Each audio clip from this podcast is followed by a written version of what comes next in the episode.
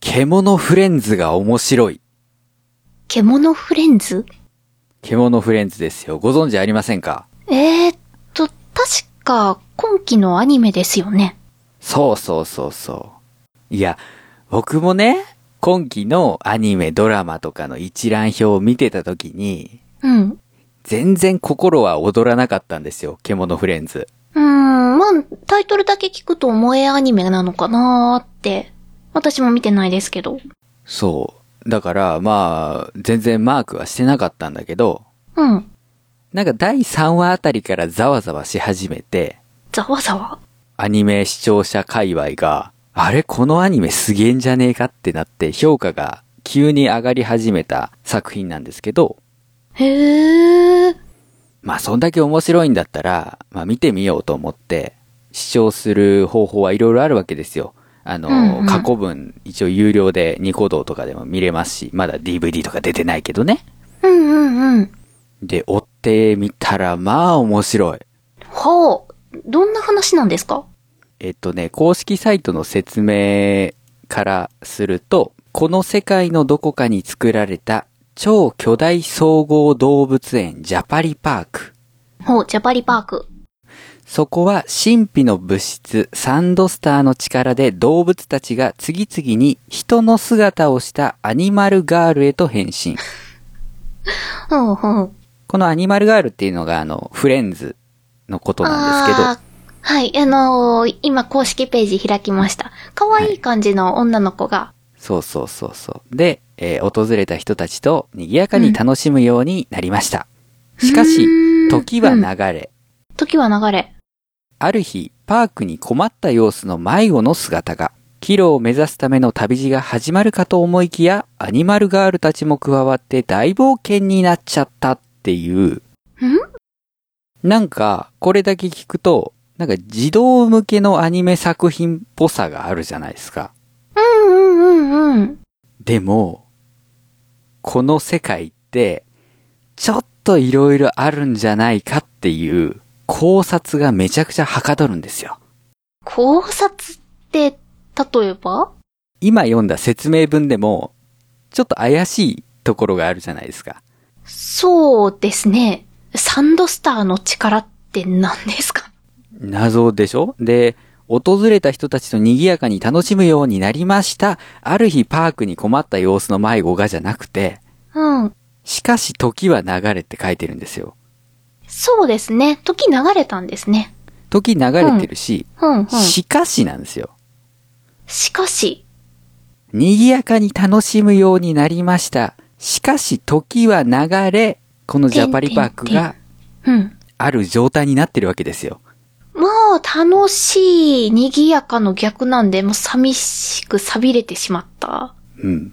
のそかのなあたりでいいかと思うんですけれども、このアニメってその、まあ、可愛らしい、まあ、人の形をした動物がいっぱい出てくる、うん。ほのぼの癒し系、あと動物知識補充アニメでありつつ、うん。この寂れたジャパリパークの世界の謎ほう。そして、迷子として迷い込んできた、えー、まあ、女の子かな僕っ子なので、うん。えーっと、中性的なキャラクターなんですね。もしかしたら男の子の可能性もなきにしもあらずだけど、うん、うん。まあ、迷い込んできた女の子の正体は何なんでしょうかっていう謎がうん徐々に明らかになっていくっていう話なんですよ。へー。で、これがなかなか闇が深くてですね、だって、謎が深いのね。闇が深いんですか闇が深いんですよ。で、今、このジャパリパークに関する仮説が2つ出てるんですよ。ほ1つが、時が流れて、う。うん。ジャパリパークが人間たちによって捨てられた、うん、うん、うん、うん。肺炎になってしまったんですね。うん。で、人間たちが訪れなくなったから、そのジャパリパーク内の動物たちっていうのは、ああ、人間は絶滅してしまったんだなって思ってて、うん、うん。人間から見捨てられた園内で独自の生態系というか暮らしを送っているあよく生きてますね。っていう説が一個と、はい。もう一個が、時が流れて、人類が何かしらの理由で絶滅している世界、おー、もうそもそも人はいない。人がいない状態で、あの、その、それぞれの動物が持っている力で、他の動物たちは影響を受けずなんとか生き残ってる。はー。いずれにせよなんか、ね、終末系の匂いだったりとか、うんうん。ちょっとブラックな雰囲気が漂いますよね。うーん。ちょっとそっちを聞くと物悲しいというか。で、今は、その、全く外の状態がわからないうん。んですよ。円の外の状態がわからないから、周りに人間がいて、この円だけが見捨てられたのか、うん。それとも円の外は、もう焼け野原でみたいな状態になっているのか、うんうん。これがまだわからないから、我々は見てしまうわけですよ。えそれってストーリー上大事なことなのよくあるじゃないですか。箱庭系で、もうその世界で完結してるから、外の世界全くないって、あの、学校ものとかそうですけど、はいはいはい学校の中の様子だけ描いてるから、外の世界はもう関係ないよ、みたいな。うんうんうん。っていうんじゃなくって、ちゃんと外に向けたそういうフラグっていうのかな。思わせるような何かがあるんですかえっとね、そこで大事なのが、うん。迷子の女の子の話で、あ、うんうん。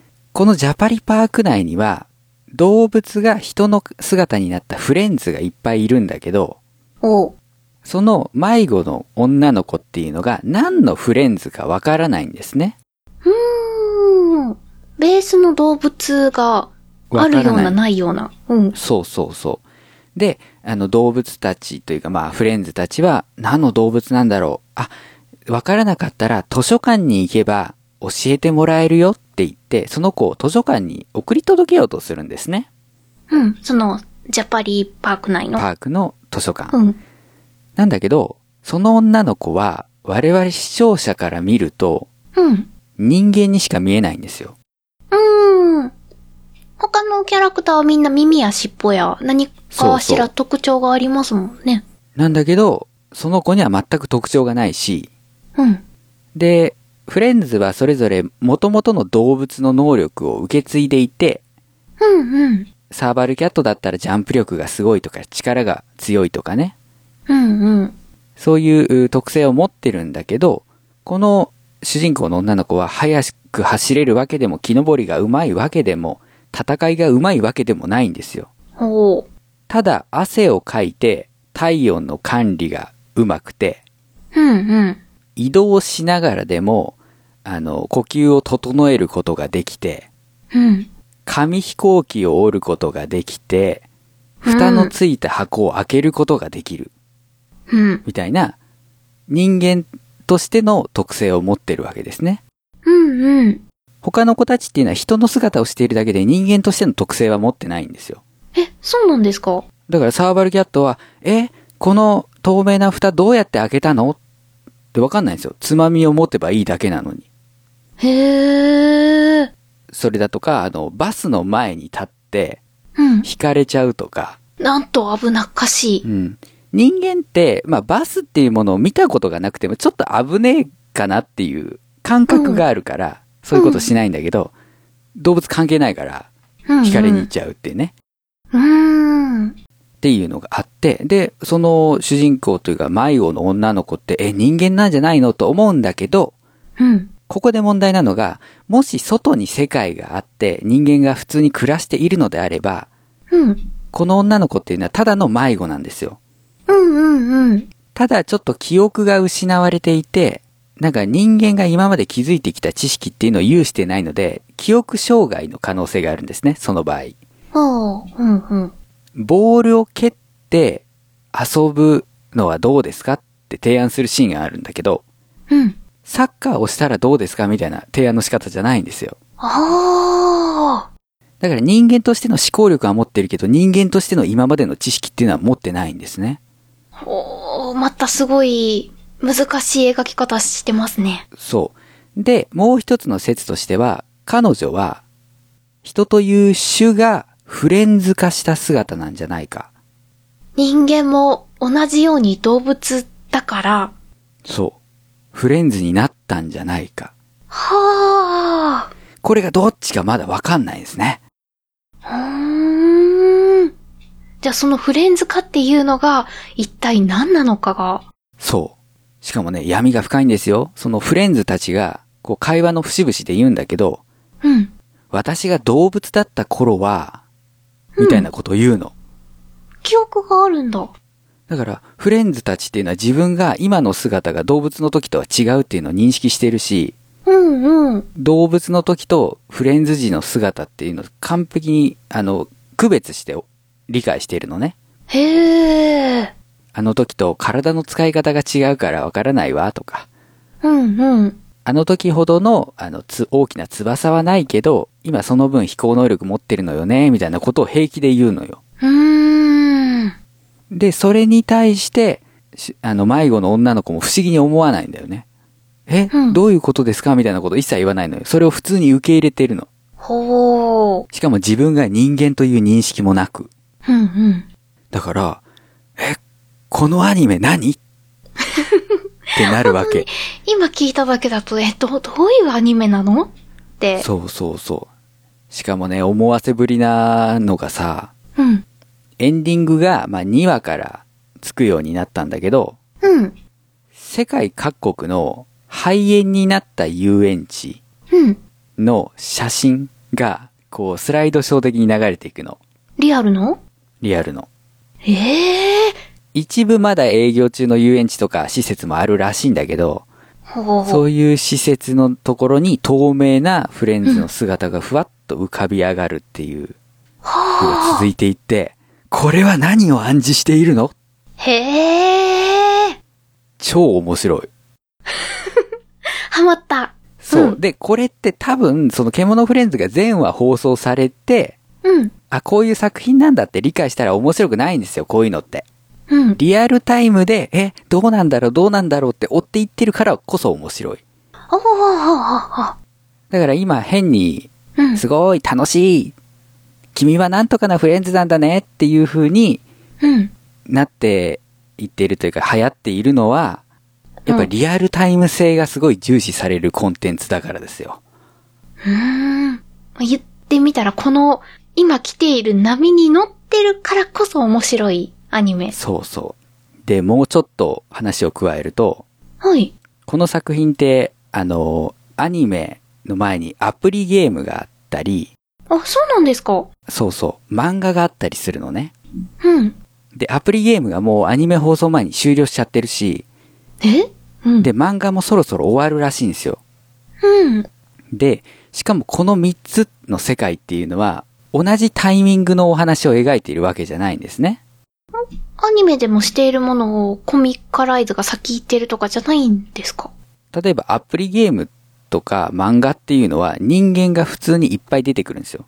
へえ。あくまでそのジャパリパークっていうのが総合動物園としての体を成している時のお話っぽい。まだ時が流れる前。そうそうそう。だからなんかその動物園が作られて、で営業しているみたいなところがなんか他のところで描かれていたんだけど、うん。これが意味するところは何かっていうと、ジャパリパークが営業していた時はもう過去のものになってしまってるわけね。うんうん。で、アニメっていうのは人間が出てこないんですよ。うん。その、女の子らしい気そうそう。こう以外はね覗いてはまあ、その子も人間かどうかはまだわからわかない。らない。で、そう考えると、アプリゲームが終わるっていうことはユーザーがいなくなる。はあ。肺炎になって人間から見捨てられた説がちょっと強くなる。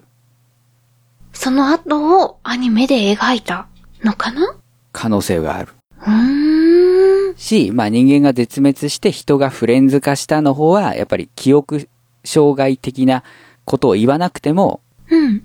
まあ、人間という種の概念がフレンズ化したから、そのサッカーとかそういう知識がないんだけど、アイデアだけは出せるみたいなうんうん。う解釈ができるので、今のところどっちかわからない。ーん。これが面白いんですよね。へえ。これワンクールですかね今ちょう多ど分半分ぐらい多分ワン半クー分もル。うちょっと来てるか。うん。で、しかも、初めはその、サバンナとか、草原とか、そういう風に地方の名前がサブタイトルについて言ってたんですけど、うんうん。次公開されるお話のサブタイトルが、うん。ジャパリ図書館なんですよ。図書館にたどり着くんですよ。おー。ということは、その迷子の正体がわかるかもしれない。次回絶対見逃せない。えーそういうことですね。あとね、主題歌もいい。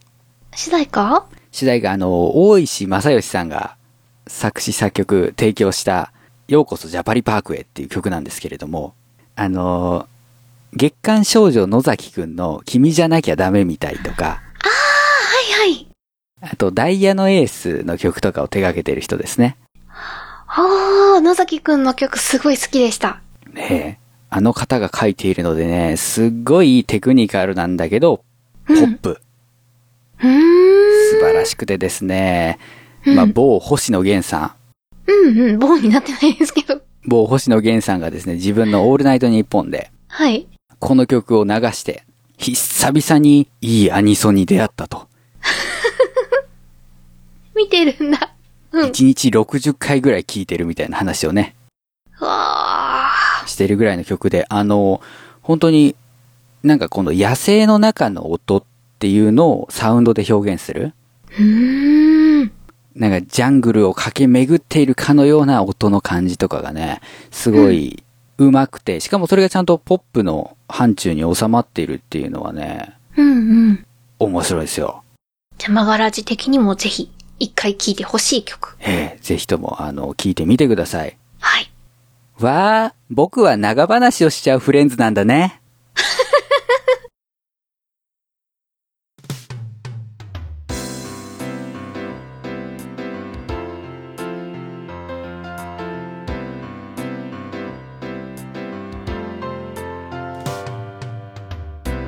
マガラジ作曲の話をするラジオこの番組は作曲初心者2人が作詞作曲のお勉強をしたり実際に作曲をしたり作曲をしている人にインタビューをしたりするポッドキャストですお送りするのは私メガネ D とはい。作曲を頑張っちゃうフレンズのあしゃみんです。よろしくお願いしよろしまくすお。願いいたします今日も一生懸命頑張るフレンズだからよろ しくね。これ大丈夫使い方使合っいて方る。が合ってんのかな僕も正直にわかなんでねアプリゲームやってたわけじゃないし漫画版読んでるわけじゃないし後追いでハマりつつあるフレンズなので出たフレンズ。 うんちょっと使ってて楽しくなってきました。いいですよはい。あと、うん、アニメの途中で、うん。うん。あの、実在する動物だったら飼育員さんとか、ああと実在、実在しないっていうか未確認生命体みたいなあの、あの、土の子とかも出てくるんだけど、まあ、土の子とかだったらその研究所の人たちみたいなのが出てきて、はい。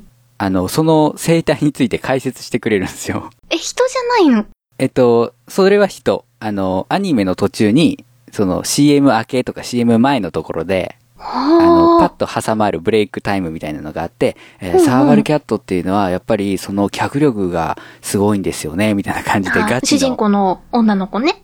そうそう、ガチの、うん。そのサーバルキャットを飼育しているうん動物園の担当の人がインタビューに答えて いる。リアルな飼育員さんが。そうそうそう。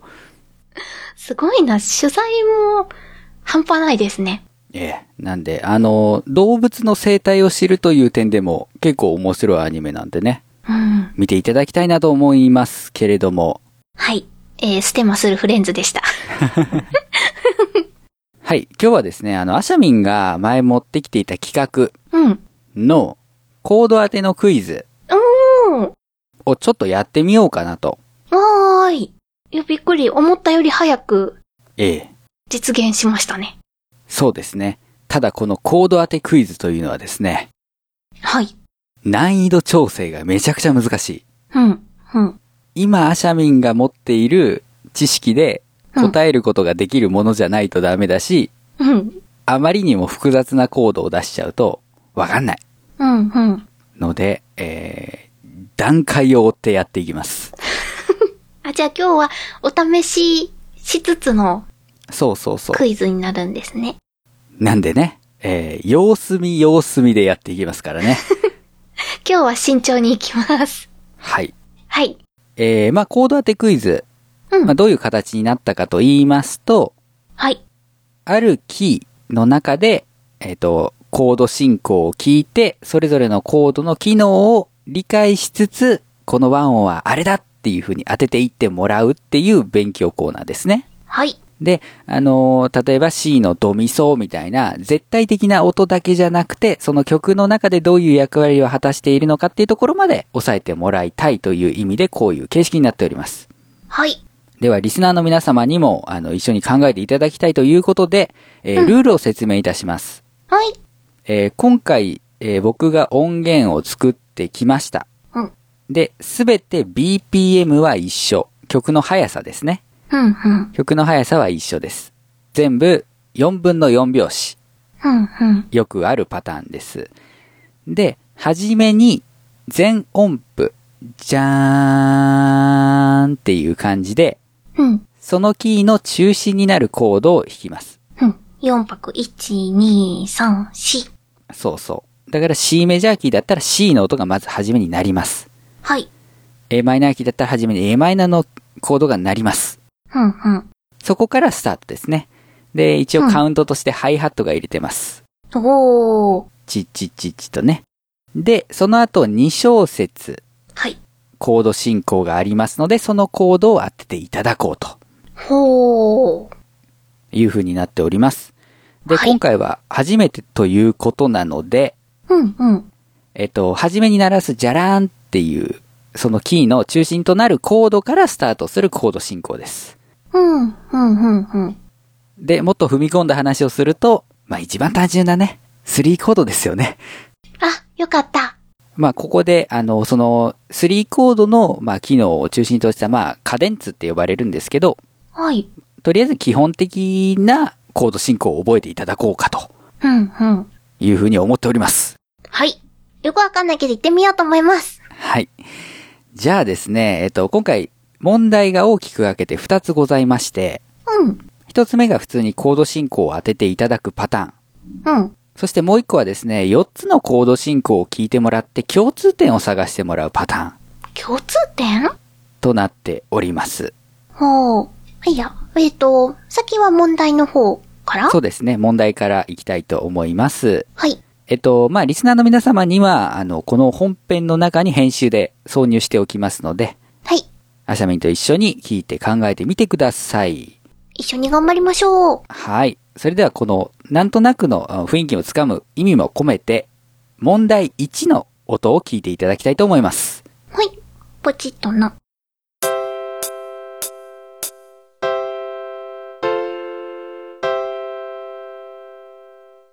うん、うん、はい。まあ、非常にシンプルですね。うん。はじめの音、ちゃんと C っていう風に捉えることができたでしょうかいわゆるドミソとのみそ。基本形ではないんですね。ちょっと展開して、うん、えーっ、と、ドとミが1オクターブ上になってるのかな普通より。うん、うん、うん、うん。じゃあ、えっ、と、低い順から言うと、ソドミそうですね。あのーまあ、五線譜で言うと、トーン記号の五線譜の線と線の間で全部音は取るようにしてます。ああれ、ミからファーだから一応全部音取れるーので、うん、うん。そういう感じで、えーっ、と、まあ、展開形を使っているので、いわゆるドミソではないんですけど、まあ、なんとなく、あ、こういうのも C なんだなっていうふうに認識した上で、はい。さあ、このコード進行は何でしょうかなんでしょうかはい。まあ、順に推理していけばいいですよ。えーと、え、何これは、うん。 C の後に何々が来て、何々が来て、何々が来たっていう感じで答えたらいいの、そうだね。えーと、もう一回聞いてみます。はい。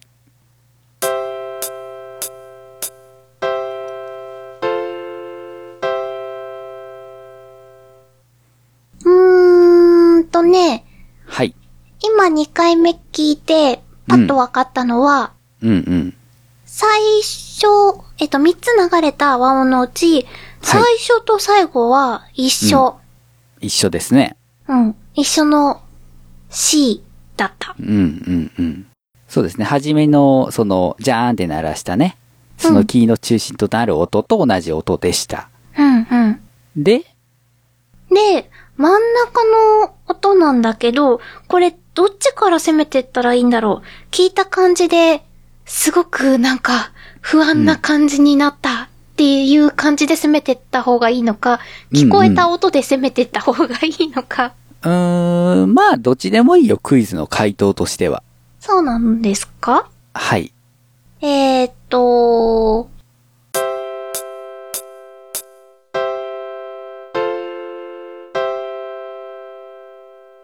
えーっとね、一番高い音はどうだったはい。真ん中の。弾きながらじゃないと自信ないけど、えっ、と、じゃあ、ここでヒントというか、うん。あ、そこまで単音が取れているのであれば、新しい知識をはい。入れたいと思いますが、C メジャーキーの3コード、まあ、ダイアトニックコードの中の3つのコードですけど、うん、うん。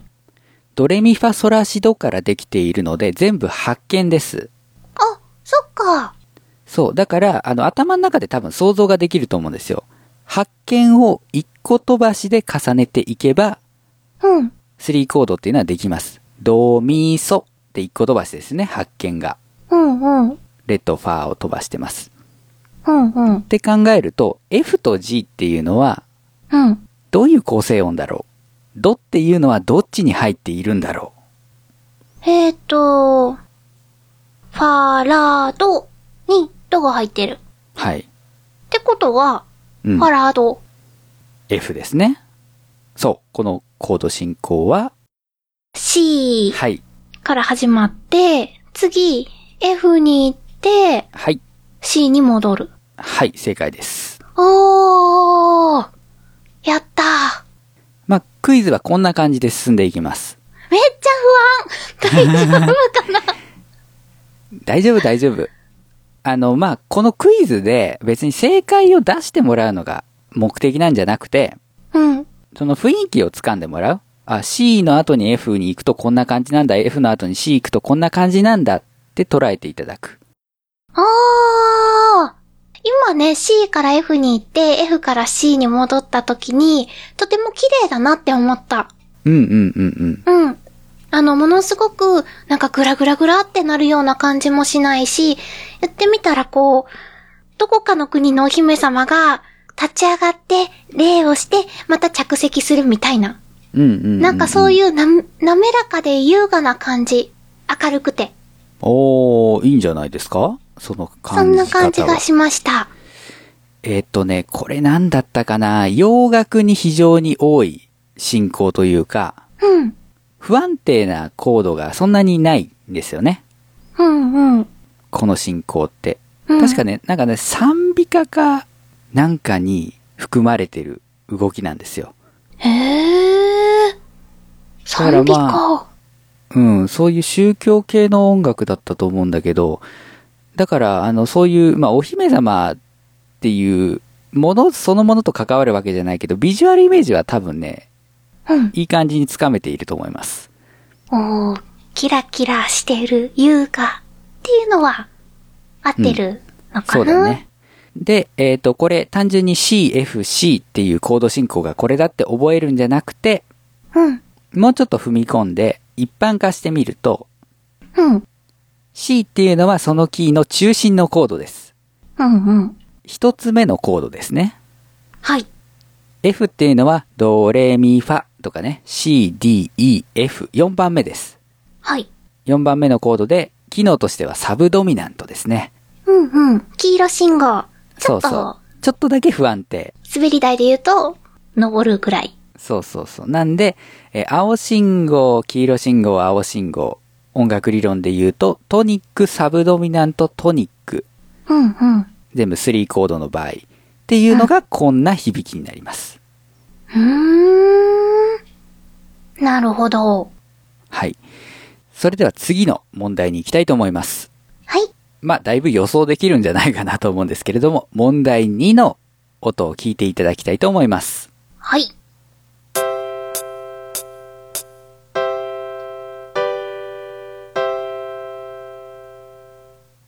うーん。えっ、ー、と、はい。ソシレうん。 G? G ですね。に挟まれた。挟まれたじゃない や。G を挟んだ。挟んだ。はい、正解です。やったー。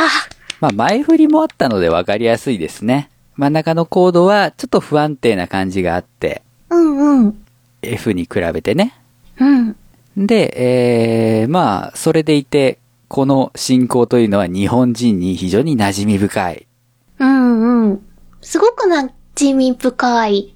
まあ、ちょっと展開系がちょっと違うので、あれですけれども、うん。起立、礼、着席おー。とか、まあ、皆さん、並んで並んで、ありがとうございました。はい、顔を上げて。みたいな時に使われる、じゃーん、じゃーん、じゃーんうんうん。の進行です。こっちはあれですね、さっきの優雅な感じ、余裕な感じと違って、うん。あの、バラバラバラバラって野球部員が集まって、あっさりましたーガチャーンみたいな感じかな。うん、うん、うん、うん。なるほどね。気持ちいい反面、うんちょっと崩れてる感もある。ああ、なるほど。崩れてるっていう風に捉えたか。崩れてるっていうのかなうーん。なんかこう、僕とかの理解だと、ちょっと波がこう、あ、うんうんうん。あるというかね。CFC。まあ、トニック、サブドミナントトニックっていうのは、こう、なるべくこう、なだらかな感じなんだけど、うんうん。 CGF 言ってしまうと、トニック、ドミナントトニックっていうのは、ちょっと結構こう、高低差があるというかね。うん。そういう雰囲気を持ってます。うん。すごくわかりました。じゃあ、まあ、この二つの音をもう一回聞き比べておきましょうかね。 はい。まずは CFC。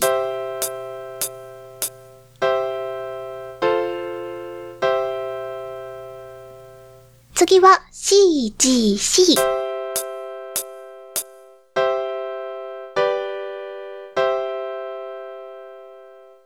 はい。聞き比べるとすごくわかりますね。後半の方の聞き慣れてる感半端ないですね。そうそうそう そう。日本人はこのコード進行をよく使ってしまいます。うーん。なんで、まあ、過剰にドラマチックになりすぎるなんていう指摘もありますけど、へー。まあ、コード進行だけ聞いてても、こう、動きがあるっていうのが J-POP の特徴でもあるので、うんうん。まあ、そのあたりは個人の美学ですね。なるほどね。はい。えー、では、問題3に行きたいと思います。次は何かな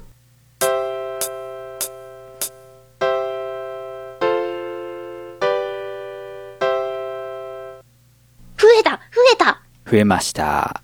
2小節を、まあ、2部音符なので、うんうん4つの和音というか、うん。が引かれたわけですけれども、今までの問題と同じ点が一つありますね。はい。えっと、最初と最後のコードが一緒だった。はい、そうですね。今回も C 始まり C 終わりうん。でした。うんうんうん。では真ん中どうなってるでしょうどういう導き出し方をしてもいいです。え、もう一回聞いていいはい。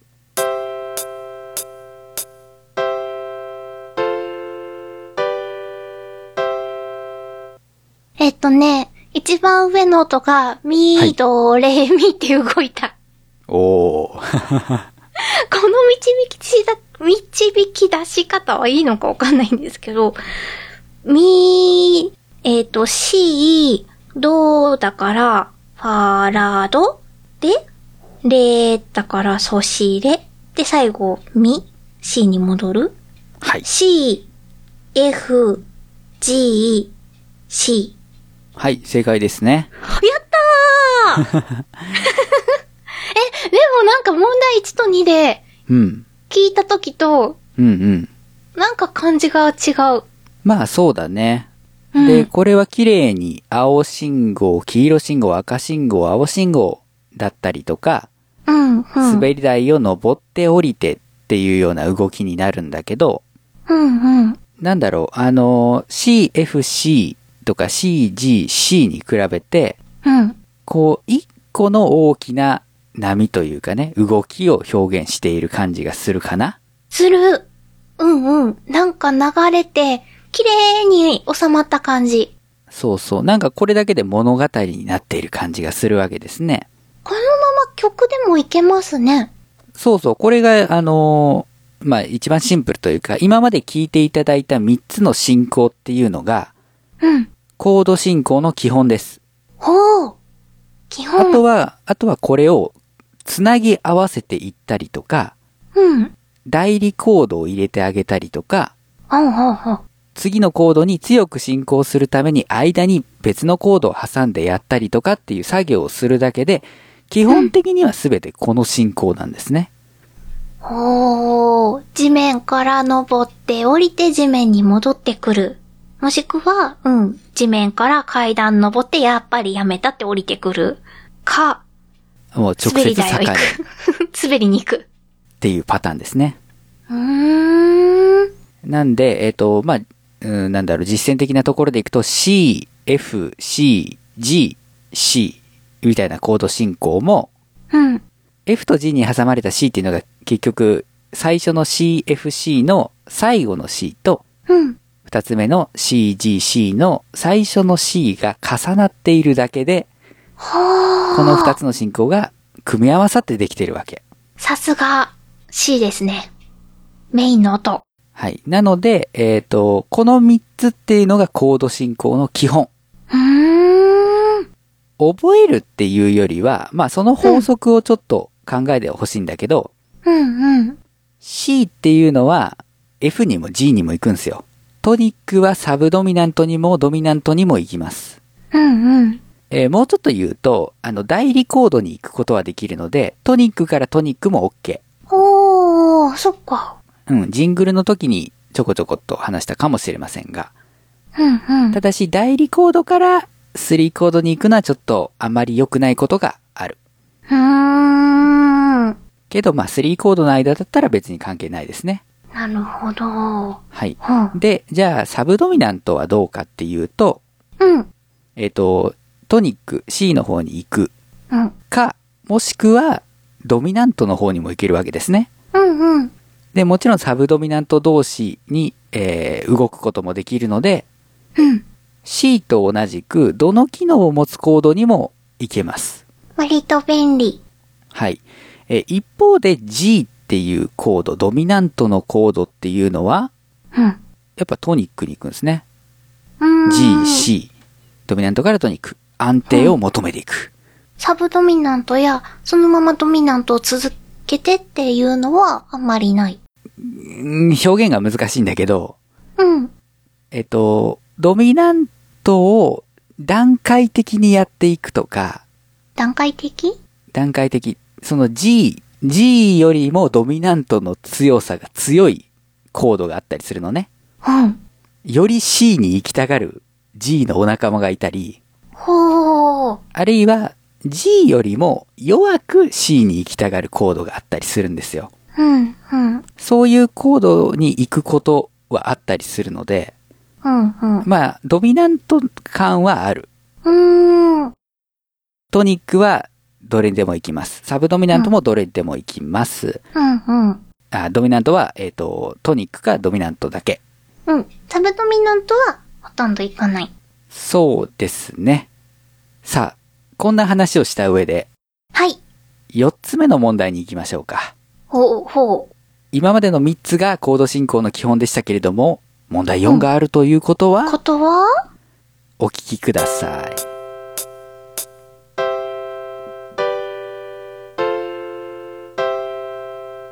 来たもう、C、F、G、だいぶ聞き慣れたからパッとわかりました。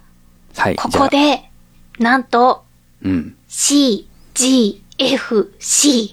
はい。なんと、違うパターンが出てきちゃったんですね。なんだと、さっきサブドミナントにはほとんどいかないって。ほとんど行きませんが、こういうパターンもあります。えー、前回メックーさんが来ていただいた時にこの進行の曲がありましたね。あっ僕が指摘いたしましたけれども、最近はこういう進行もあります。た。うん。え、もう何でもありじゃん。そうなんです。コード進行って、基本的な組み合わせっていうのはあるんだけど、うん。実際に自分の耳で聞いておかしくなかったらどんなコード進行をしても構いません。うん、うん。自由なんです。 It's a free. ただ自由だと困るでしょ困る。どうしたらいいんだろうってなる。そうそう、基本的には、あ、この CFC とか CGC、CFGC みたいな形。うん。トニック、サブドミナント、トニックなのか、トニックドミナント、トニックなのか、トニック、サブドミナント、ドミナント、トニックなのかっていう基本の3パターンで考えていった方が、うん。まあ、コード付けはしやすいよね。うーん。もう一回3と4聞き比べていいはい、わかりました。じゃあ3と4。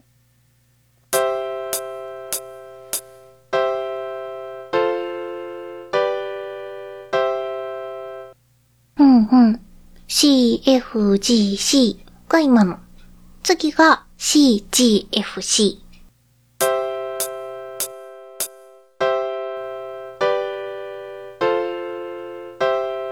うーん。どっちも綺麗だなって思う。まあ、いこの3和音系だと正直どっちもね、うん。なんか聞いててもそこまでおかしくはないうんうん。感じがしますので、まあ本当に、あの、3和音系は自由に使って大丈夫だと思います。うーん。 3和音系はって言ったってことは、4和音の場合は話が変わってくるってことですね。うーん、それはまた今度にする。はい。そういうことでございます。まあ、はいとりあえず3コードはこんな感じです。 はい。えー、なんとなくトニック、サブドミナント、ドミナントの個別のコードの雰囲気だけじゃなくて、コード進行の中での雰囲気っていうのを感じていただけたかなと思います。はい。結構違うんだなーって思いました。はい。うん。で、あの、前も、あの、話しましたけど、今回 F がサブドミナントで G がドミナントって言って、ちょっと不安定な響きを持っていましたが、うんうん。これが F メジャーキーだったら F が一番安定感のあるコードなんですよ。うんうんうん。う G メジャーキーだったら G が一番安定感があるコードなんですよね。ーん。だからこそこういう文脈の中での、そのキーの中での機能うんうんっ。ていうのをちょっと押さえていただきたいなと思います。はい。わかりました。さあ、4つ、うー聞いていただいたところで、はい。まあ、次はおまけです。おまけおまけのクイズです。4つのコード進行を聞いて共通点を見つけよう。おー。え同じような形式でですね、はい。 4つコード進行を作りました。で、これはある共通点が共ありま通す。点その4つのコード進行の中に、まあ、ポイント的にね、うんうん。まあ、それは聞いていただいてのお楽しみなんですが、はい。さあ、ここで、えー今後のコード当てクイズも見越して、は C いメジャーキー以外のキーのコード進行が入っております。おー。えー具体的に申しますと、えーまず C メジャーキーを聞いていただいて、うん。次が d マイナーキー、うんうん。そして F メジャーキうんうんー、。最後 G メジャーキーとなっております。はい。さあ、皆さんこの共通点がわかるでしょうか ?1 番から順番に聞いてまいりましょう。はい。じゃあまず1番。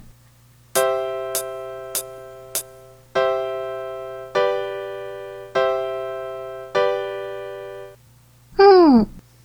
はい。C メジャーキーなので、まあ、最後、あんまり安定した終わり方をしてませんね。そうですね。はい。もうちょっと欲しいなって思うところなんですけれども、うんうん。ここだけちょっと分析しておきますか後々のことも考えて。はい。コード何種類出てきましたか2種類出てきました。はい。そして、そのコードは何かわかりますかえっ、と、C, はい。 G, は C, G でした。はい、正解です。わーい。あ、さっき聞いたしね。そうそうう、トニックドミナント、トニックドミナントという形になっております。うんうん。じゃあ、まあ、ここまで理解できていったんだったら、あとは聞いていって、共通点を探していただきたいと思います。じゃあ、2番を聞いていただきたいと思います。d マイナーキーです。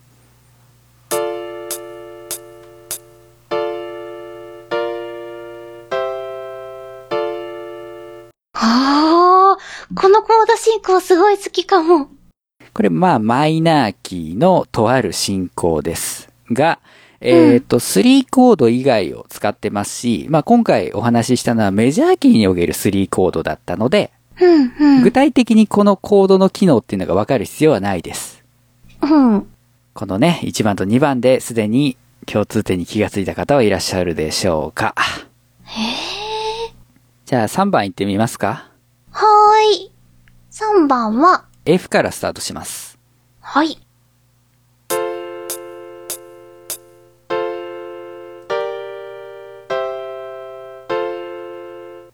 うん、うん、うん、うん。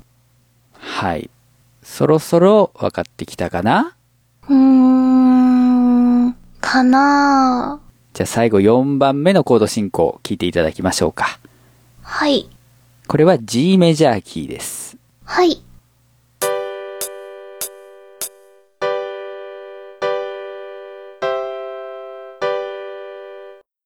おー。へえ。全部上がったり下がったり別々だけどな。共通点でしょう共通点ですね。ーん。おそらく、うん。おそらく、はい。同じコードがあると見た。お。なるほど。えっと、もう一回全部一通り聞いてこよはい、どうぞ。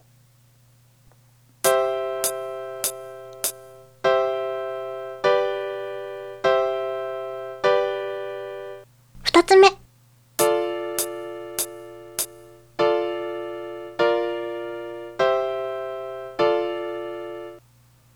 うんうん。三つ目。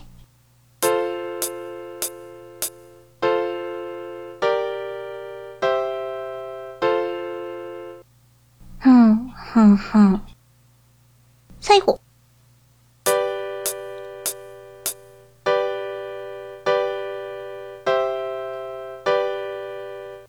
うーん難しいね。ええー、難しい。えー、っと、でも、なんかね、四、つ目がすごくヒントな気がする。お、4つ目。うん。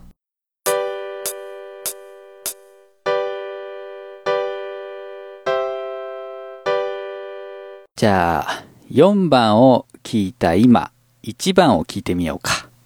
はい。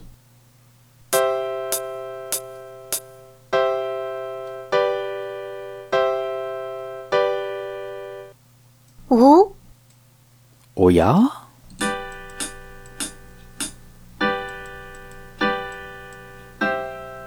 あれ一緒だうーん。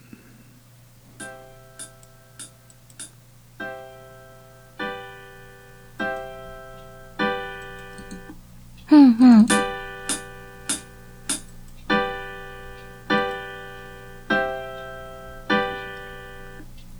え、え、そんなことってある何が一緒なんでしょうか。1番は C メジャーキーです。4番は G メジャーキーです。キーは違います。けど、何が一緒なのと使ってるコードが一緒。はい、そうですね。そこがヒントですね。ということは、はい。 2と3にも C はかい G があるんじゃない、おー、いいですね。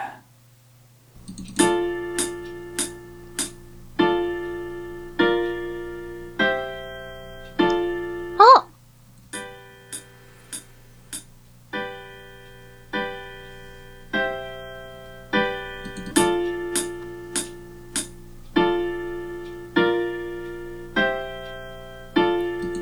あー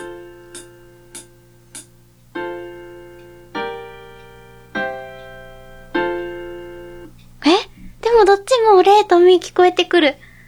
けど、はい。どっちも C が含まれてるはい。もっと言うと、何番目のコードですかこのファイ、ファイル名でってことああ、いや、その、じゃなくてそのコードの、えーとコード進行の中進で行の、中で、あーは、多分、聞いたらわかる。2番目は、3番番目。 2番目はというか、 2番目はというか、共通点を探ってくださいって話でしたからね。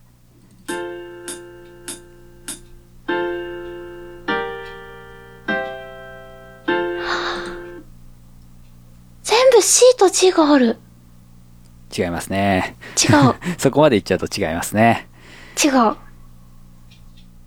目がはい。 ?C。 3番目が C なんですね。あ、よかった。ああ、そういうことか。うんそういうことか。うんうんうんうん。えー、じゃあコード進行をおさらいしておくとですね、1番目が CGCG、2番目のコード進行が Dm、B フラット、C、Dm、うんうんうん。 3番目が、えー F、Gm、C、F。うんうん。多分3番目で G が入ってるって感じちゃったのは、この Gm と G、がうんうんうん。ね、真ん中の入音ってだけが。るってことかと思った。そうそうそう。なんでね、えっ、と、単音に注目するともしかしたら分かりにくかったかもしれませんが、えーそして4番目が G, G, C, G ですね。ああ、すごい4番目ヒントだったんですね。そう、コード進行の3番目のコードが全部 C なんですね。でも、そんな単純な共通点なのに、ヤシャミものすごい苦労しましたね。うん。なかなかわからなかった。はい。なぜかというと、この C っていうのが、それぞれ各キーにおける機能が違うからなんですね。役割が違うんですね。ドミナントなのか、そうでないのか。えー、まあ、紹介すると、1個目がトニック、安定した音ですう。んうん。で、2番目がちょっと特殊なんですけど、うんあの、マイナーキーにおける、えっと、マイナースケールの7番目の音。マイナースケールの7番目。えっと、まあ、なんだろう、C メジャーから C マイナーに移って考えると、うん。えー B フラットメジャー。おー。っていうコードに。に当たるんですよ。7番目のコー7ドが、番ね。目、B フラットメジャー。この間の資料、そうそうそう参。照。はい。それをやっているのが、この C なんですね。へー。つまり7番目のコードです。d マイナーキーにおける。へー。で、まあ、こい、そうそう。こいつはちょっとその、まあ、トニックに進みやすいっていう、うんうん。まあ、あの、傾向としてはドミナントに近いんだけど、うん。まあ、またちょっと役割が違うコードなんですが、うーん。そうう。いう C ですね。うんうん。で、3番目っていうのは、これドミナントなんですね。うーん。もう純粋なドミナント。そう。今後、あの、説明が出てくると思いますけど、えっと、F、g マイナー C、F っていうのは、うん。 C メジャーキーで言うとですね、C、d マイナー G、C。うんうん。もっと一般化すると、1番目のコード、2番目のコード、5番目のコード、1番目のコードというですね、うん。 2-5進行という、ものすごい強い進行なんですけれども、うん。まあそこに含まれるドミナント。そして4番目、GGCG の C っていうのは、これはサブドミナントですね。うんうん。つまうりーん C っていう和音。一個聞いただけだったら同じ響き方のように聞こえるかもしれないけど、文脈によって雰囲気が変わってくる。はい。うん。d マイナーなんか全然違う風に聞こえました。そうですね。で、まあこれで僕がちょっとコード当てクイズのプロトタイプに苦言を呈した理由が分かっていただけたかなと。はい。コードは、聞き分けるより役割が大事。はい。あの、思ったよりも聞き分けられないものです、人は。うーん。そうか。えっ、と、まあ、その文脈の中での響き方っていうのを覚えていった方がいいんじゃないかなと思います。なるほど。すごく勉強になりました。ちなみにこれは絶対音感の人の方が苦労します。え、そうなんですかそう。あの、一番目は、一番目の方がむしろ難しくなって、この共通点探しの方が簡単になるんですね。単音が絶対的な音として聞こえてくるので、う。うん。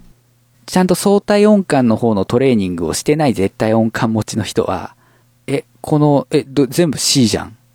な、何が違うのっていう風になる可能性がある。ううーん。なんで、ま、凡人でもメリットはあるということでね。全部音が聞こえるのだけがいいことじゃないよ。そうそう、バランスよくね。うん。絶対音感になりたいっていう人はもちろんそれは身につけると非常にいいこともあるんだけど、じゃあ相対音感がいらなくなるかっていうとそうではない。うんうん。のでね、バランスよくいきましょはい。う。というわけで、行動当てクイズ1回目でございました。はい。えー今後はですね、まあ、コードのお話をする前にこのコード当てクイズを挟もうかなと。えーこのコード何このコード何ってなった時に、うん。じゃあ教えてあげよう、このコードはねっていう感じにね。えー、いやー、ちょこちょこ取り入れられていくんですね。そうですね。いやー、楽しいですね。コードだけ聞くっていうのも。これでコード付けがちょっとでも前進していただけたらなというふうに思います。はい。はい、以上、本編でございました。初めてのさらきょなんかねマガラジエンディングです。はい、エンディングです。この番組では皆様からのメッセージをお待ちしております。番組へのご意見ご感想、何でも OK でございます。メールアドレスはすべて小文字で、最高段アットマーク gmail.com、saikohdan アットマーク gmail.com です。ツイッターのハッシュタグは、ハッシュマガラジ、漢字の曲にラジはカタカナとなっております。こちらをつけてツイートしていただけますと番組内で拾うことがございます。さあ、お知らせ。はい私、メガネディオトガメフェスに、えー出演しております。えー2015、2014、2016、よろしくお願いします。よろしくお願いします。えーそして2015のコンピレーションアルバム、販売期間残りわずかでございます。私、メガネディのポッドキャストと、アシャミンが参加する隠密のリスドショコラが収録されています。音畑で、あの、バレンタイン特集の時にちょっと触れてましたね。あ、え、えう、うちの曲にですかというか、あのーね、えーリストショコラだから。ありがとうございますショ、ショコラで、な、なそんうそうそうてそう。いうか、触ってもらえたんですね。ありがとうございます。 まあ、DY さんだけどね。触れたの は。著作者だけどね。作曲者さんですけど、はい。もう、ありがとうございます。あありがとの、うございます。バレンタインは終わってしまっておりますけれども、はい。ちょっと、そんなショコラを耳でつまんでみてはいかがかなと。うわ、うまいこと、なん、うまいこと、甘いこと 言った。思っておりますけれども、 ぜひともよろしくお願いいたします。よろしくお願いします。はい。えーそして私、メガネ D は、あビッグアップフリーの方に自作曲を公開しておりますので、そちらもどうぞ。はい、今回は、コーダテクイズやりましたけれども、うん。名前は、まだ決まってないね。 そういえばね。コード当てクイズってシンプルになってますけど、もうちょっとなんかひねったのをはい。つけましょうか。やっていきたいと思っております。はーい。えー、マガラジ作曲の話をするラジオ。今回もお相手は私、メガネ D と、アシャミンがお送りしました。それでは皆さんまた来週。バイバイ。バイバーイ